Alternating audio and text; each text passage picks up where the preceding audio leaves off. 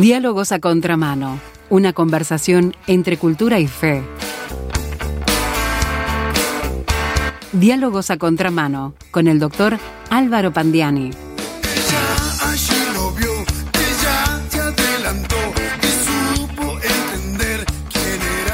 Hoy continuamos en Diálogos a Contramano con el doctor Álvaro Pandiani hablando de magia, superstición y fe, la segunda parte, obviamente. Bienvenido Álvaro, gracias por acompañarnos.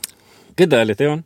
Un gusto retomar esta columna y aclarando tantos, porque en esta era de la, del siglo XXI, tan posmoderno en su expresividad, se mezcla todo, ¿no? Y da, a veces parece que no sabemos diferenciar lo que es magia, superstición de lo que es fe. Y bueno, vamos a continuar en estas noches mágicas con, con este, con esta fue reflexión. ¿no? Sí, que fue el primer tema eh, o de los términos que fuiste, metiste el diente más a fondo, ¿no? Es magia, sí. Sí, sí. Entonces vamos a retomar el tema de la magia. Y vamos a recordar, eh, para empezar, aquella clasificación que hicimos la semana pasada en magia natural, que es la Sí. que involucra siempre la materia, que antiguamente se utilizaba para designar todo aquello que no tenía una explicación científica, y por otro lado la magia no natural, la que establece una relación con entidades espirituales sobrenaturales para sus cometidos. sí. También necesitamos recordar que, y esto lo vimos, para los antiguos la magia natural no tenía cabida en su conceptualización del vínculo con lo mágico y sobrenatural. Ellos tenían prácticas que implicaban magia no natural, prácticas que a, a los israelitas les estaban prohibidas. Ajá. Un pasaje del libro del profeta Isaías tiene una, una valoración curiosa sobre esa forma de magia no natural practicada por los pueblos paganos que periódicamente pugnaba por infiltrarse en el pueblo de Israel. En, en un ciclo de mensajes en el cual el vocero de Dios insta a su pueblo a volver a confiar solo en Él, solo en Dios, capítulo 8, versículos 19 y 20, dice, si les dicen, pregunten a los encantadores y a los adivinos que susurran hablando, respondan, ¿no consultará el pueblo a su Dios? ¿Consultará a los muertos por los vivos? A la ley y al testimonio. Si no dicen conforme a esto es porque no les ha amanecido. Este mismo pasaje en La Dios habla hoy parece expresar el valor con que Dios justiprecia esa práctica pagana. Acaba el, mismo, los dos mismos versículos en la traducción Dios habla hoy. Sin duda la gente les dirá a ustedes consulten a los espíritus de los muertos y a esos adivinos que cuchichean y susurran.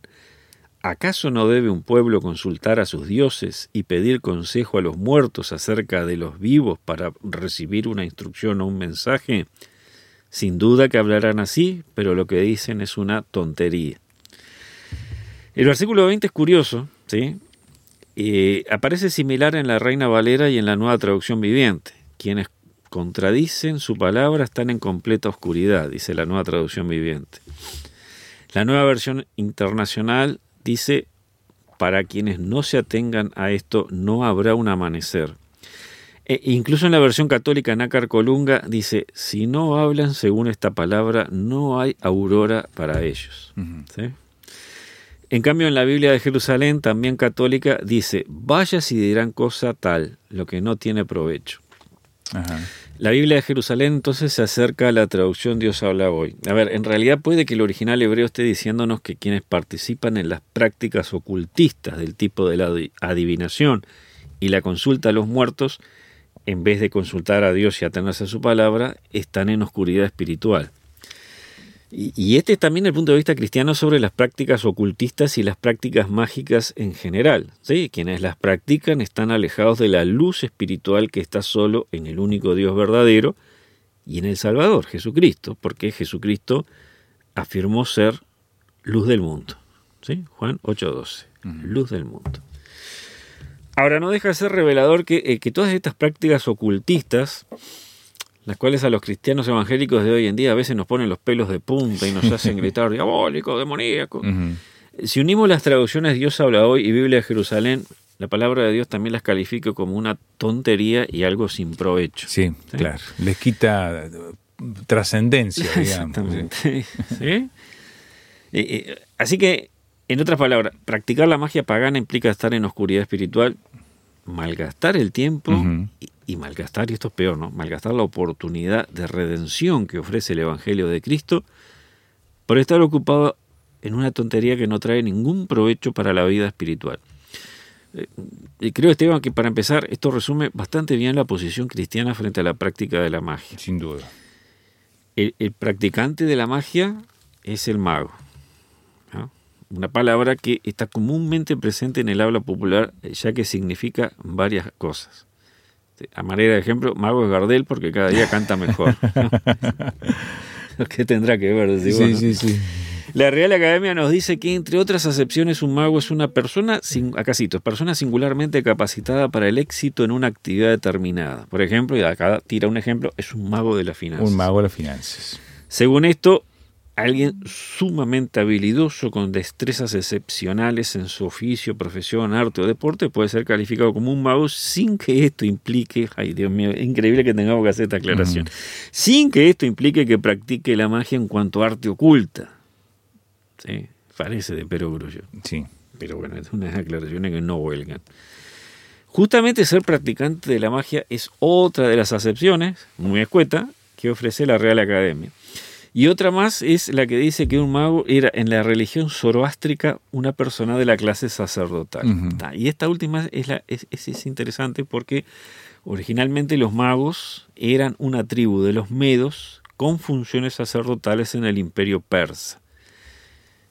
El término, que también se utilizaba como sinónimo de sacerdote, viene del persa antiguo y llega a su forma actual por medio del griego y el latín. Resulta interesante acercarse a la acepción de mago de Giordano Bruno. Y este Giordano Bruno fue un fraile dominico del siglo XVI acusado de herejía por seguir el hermetismo. El hermetismo era una creencia basada en los escritos del sabio egipcio Hermes Trimegisto que alentaba el uso de la magia y la adoración al sol. Claro, ya hay otras cosas. Mirarlo al fraile, ¿no? Sí. Mirarlo al fraile. Bruno escribió lo siguiente: Mago ha significado en primer lugar sabio. Lo eran los trimegistos en Egipto, los druidas en Galia, los gimnosofistas en India, los cabalistas entre los hebreos, los magos en Persia, los sofistas entre los griegos y los sabios entre los romanos. La equiparación de mago con sabio, muy común en la antigüedad, resulta interesante porque aparece en la Biblia, sobre todo en el Antiguo Testamento. Ya, ya vimos el, el martes pasado cómo en el Éxodo se hace referencia a los sabios y hechiceros que asistían al faraón egipcio en su enfrentamiento con Moisés. Es verdad, replicaban a los, los milagros con su que, co- magia. que copiaban los milagros, ahí está. Y también en el libro del profeta Daniel, lo vimos el martes pasado, eh, dijimos que este judío exiliado había alcanzado altos cargos en el gobierno de ese imperio, en el gobierno del imperio persa. Ahí se unen varias veces estos términos en referencia a los asesores de los monarcas. ¿sí? Sabios, astrólogos, magos y adivinos en 2.27, magos, astrólogos, caldeos, adivinos en 4.7, sabios y astrólogos en 5.15 Todo eso en el, libro de Daniel. en el libro del profeta Daniel. Y este punto tiene un interés particular porque se vincula con un evento de la infancia de Jesús relatado en el Nuevo Testamento, concretamente en el Evangelio de Mateo, que se relaciona con una de las tradiciones, fíjate esto, ¿no? Una de las tradiciones más queridas de nuestra propia infancia, Sí, sí. los Reyes Magos. Los Reyes Los Magos. Reyes Magos. sí.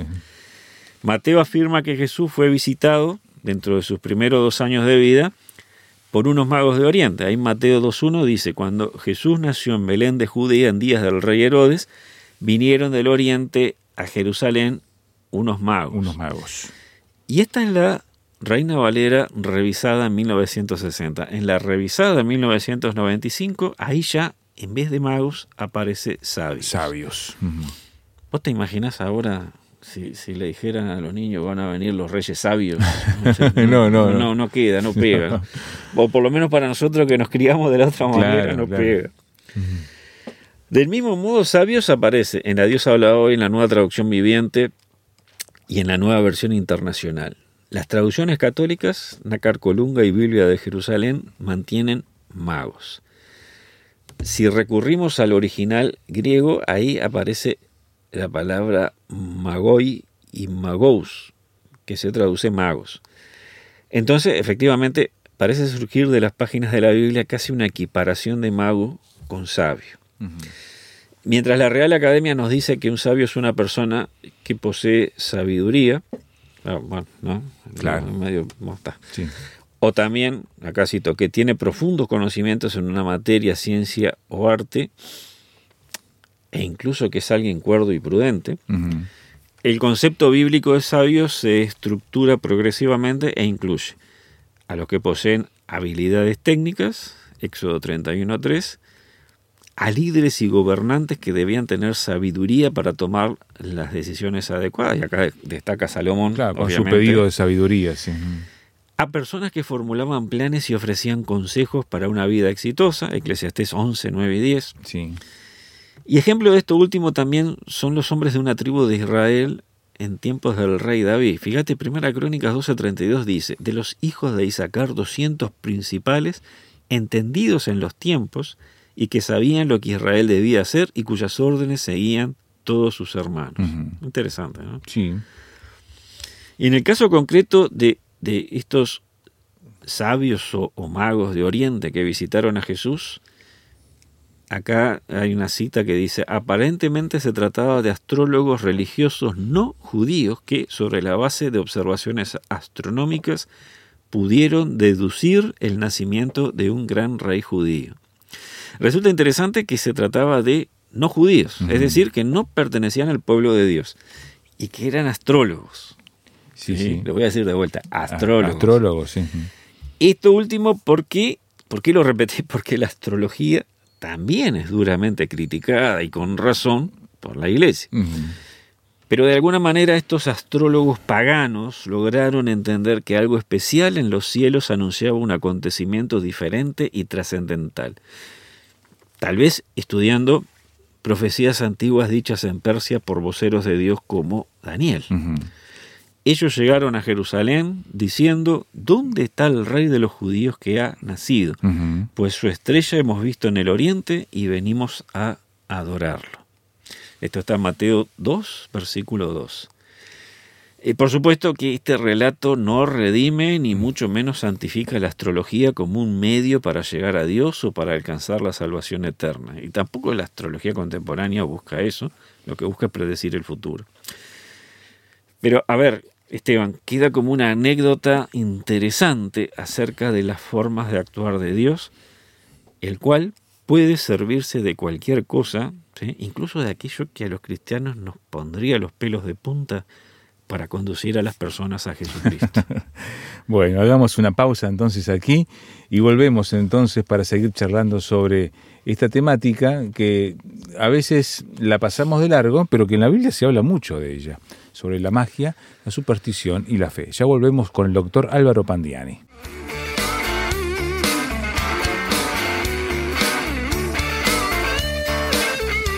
Estás escuchando Diálogos a Contramano. Una conversación entre cultura y fe con el doctor Álvaro Pandiani.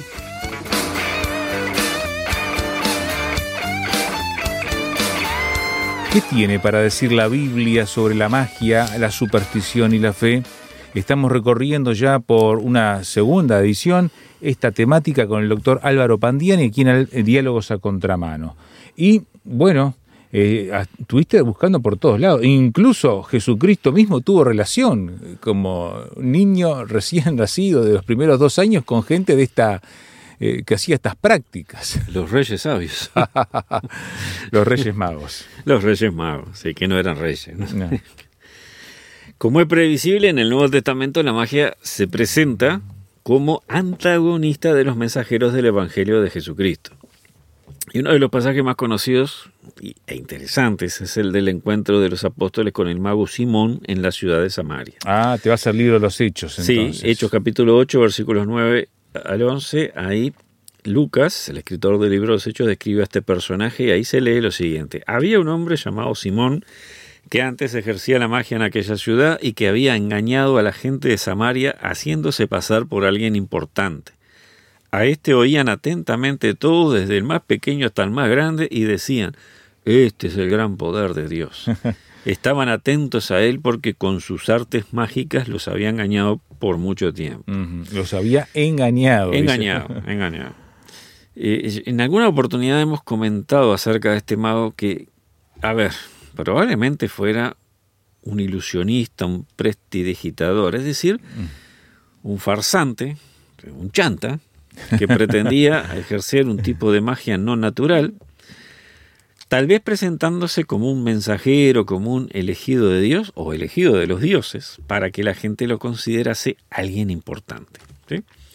A ver, Lucas no entra en detalles sobre lo que hacía, eh, pero lo ocurrido después da la pauta de que para Simón lo importante era el espectáculo. Sin duda. Le gustaba mostrarse. sí. Exactamente, porque lo que sucedió fue que cuando el diácono Felipe, mirate vos, un diácono, Felipe, que más tarde fue llamado el evangelista, llegó a la ciudad y comenzó a predicar, ahí empezó a ganar seguidores para la nueva fe.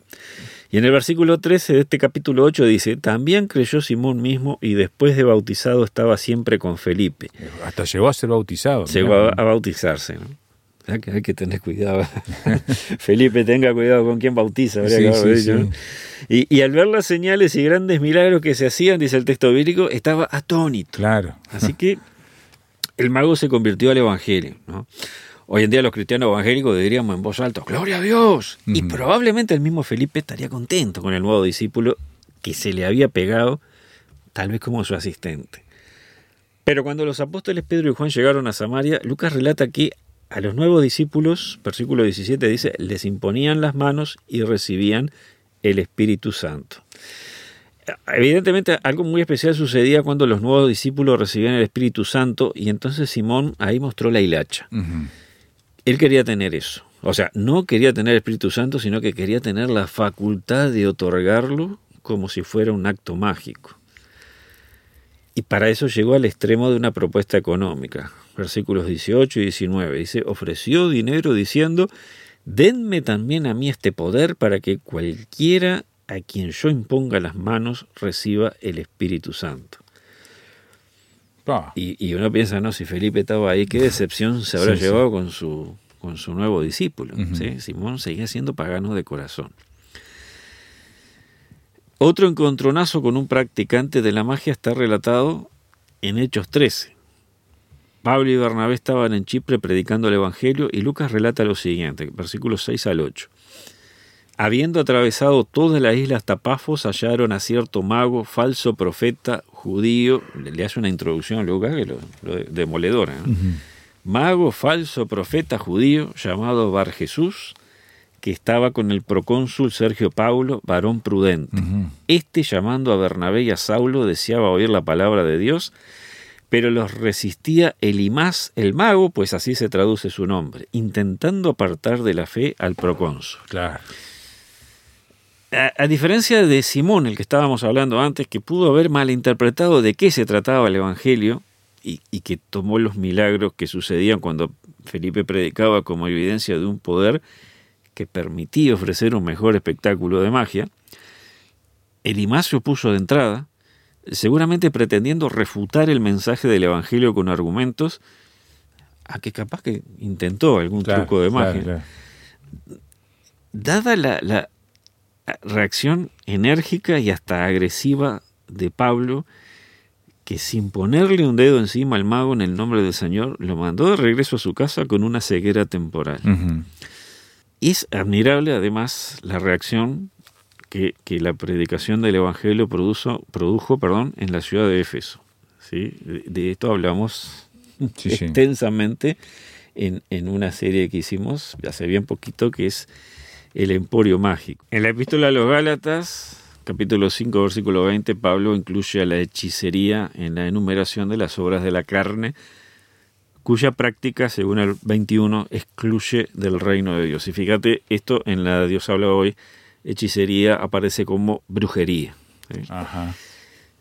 Y ahora lo que habíamos dicho antes, merece destacarse, con esto nos íbamos el martes pasado, merece destacarse que el propio Jesús fue acusado de estar endemoniado y de estar loco. Es verdad. Esto aparece en el Nuevo Testamento, en el Evangelio de Juan, donde se lee el efecto que provocaba lo que él decía. Capítulo 10, versículo 20. Lo voy a leer esta en la traducción Dios habla hoy. Dice, cuando los judíos oyeron estas palabras volvieron a dividirse. Muchos de ellos decían, ¿por qué le hacen caso si tiene un demonio y está loco? Y también los judíos acusaron a Jesús de ser un mago o, hechicero. Y esto, esto puede leerse en el Talmud. ¿Qué es el Talmud? El Talmud es un cuerpo de literatura judío que, que, se desarrolló entre los años 100 y 500 después de Cristo. Y allí dice, en la víspera de la Pascua colgaron a Jesús y el heraldo estuvo yendo delante de él durante 40 días diciendo que Jesús de Nazaret habría de ser apedreado por haber practicado la hechicería y haber engañado y descaminado a Israel. Hasta acá la cita. Uh -huh. ¿Por qué Jesús fue acusado de mago? Bueno, evidentemente por sus milagros. Claro. Por ejemplo, cuando él liberó a un endemoniado, estos acérrimos enemigos suyos que eran los fariseos dijeron, este no echa fuera a los demonios, sino por Belcebú, príncipe de los demonios. Esto está en Mateo 12, 24. Uh -huh. Y cuando la resurrección de Lázaro, ellos se plantearon, ¿qué haremos? Pues este hombre hace muchas señales. Esto está en Juan 11, 47. Y ese parece haber sido el origen del complot para deshacerse de Jesús, haciéndolo matar por los romanos. A posteriori, como el movimiento de sus seguidores no se detuvo, sino que, bueno, continuó creciendo sin parar, los judíos lo etiquetaron de mago y engañador. Ahora, ¿por qué Jesús no fue un mago? ¿Eh? ¿Por qué no cae en esa categoría? Porque, claro. Exactamente. Hizo milagro, caminó sobre el agua, multiplicó los uh -huh, panes y los uh -huh. peces, sanó gente, resucitó sí. muertos. ¿Por qué Jesús no fue un mago? ¿Y por qué los creyentes no practicamos la magia si la magia no natural implica establecer un contacto de relación que incluye invocación? Uh -huh. Siendo la invocación un ruego, una súplica, una llamada y una apelación a una entidad sobrenatural. ¿Por qué la fe no es magia? Y, y, y, Esteban, la respuesta es muy sencilla.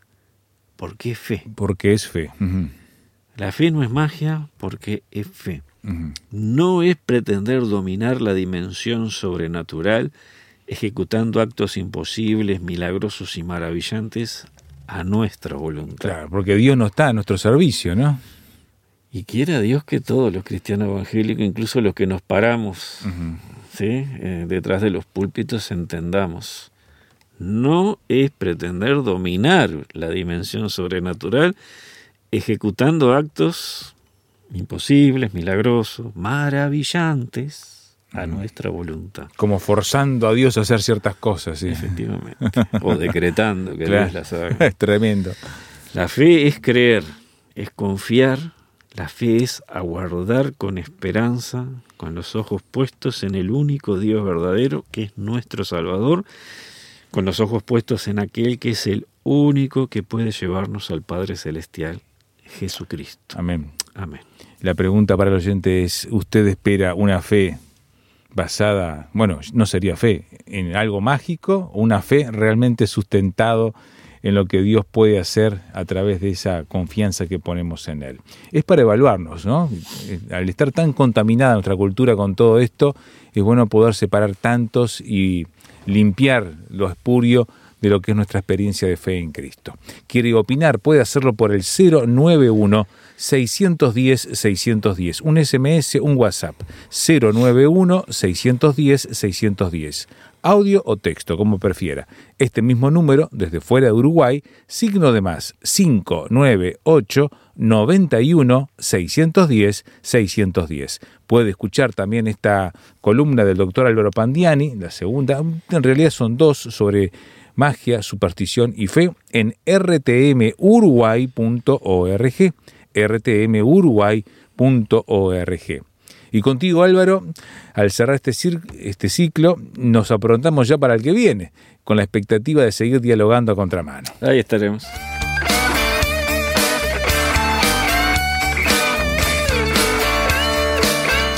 Esto ha sido Diálogos a Contramano con el doctor Álvaro Pandiani. Una producción de Radio Transmundial.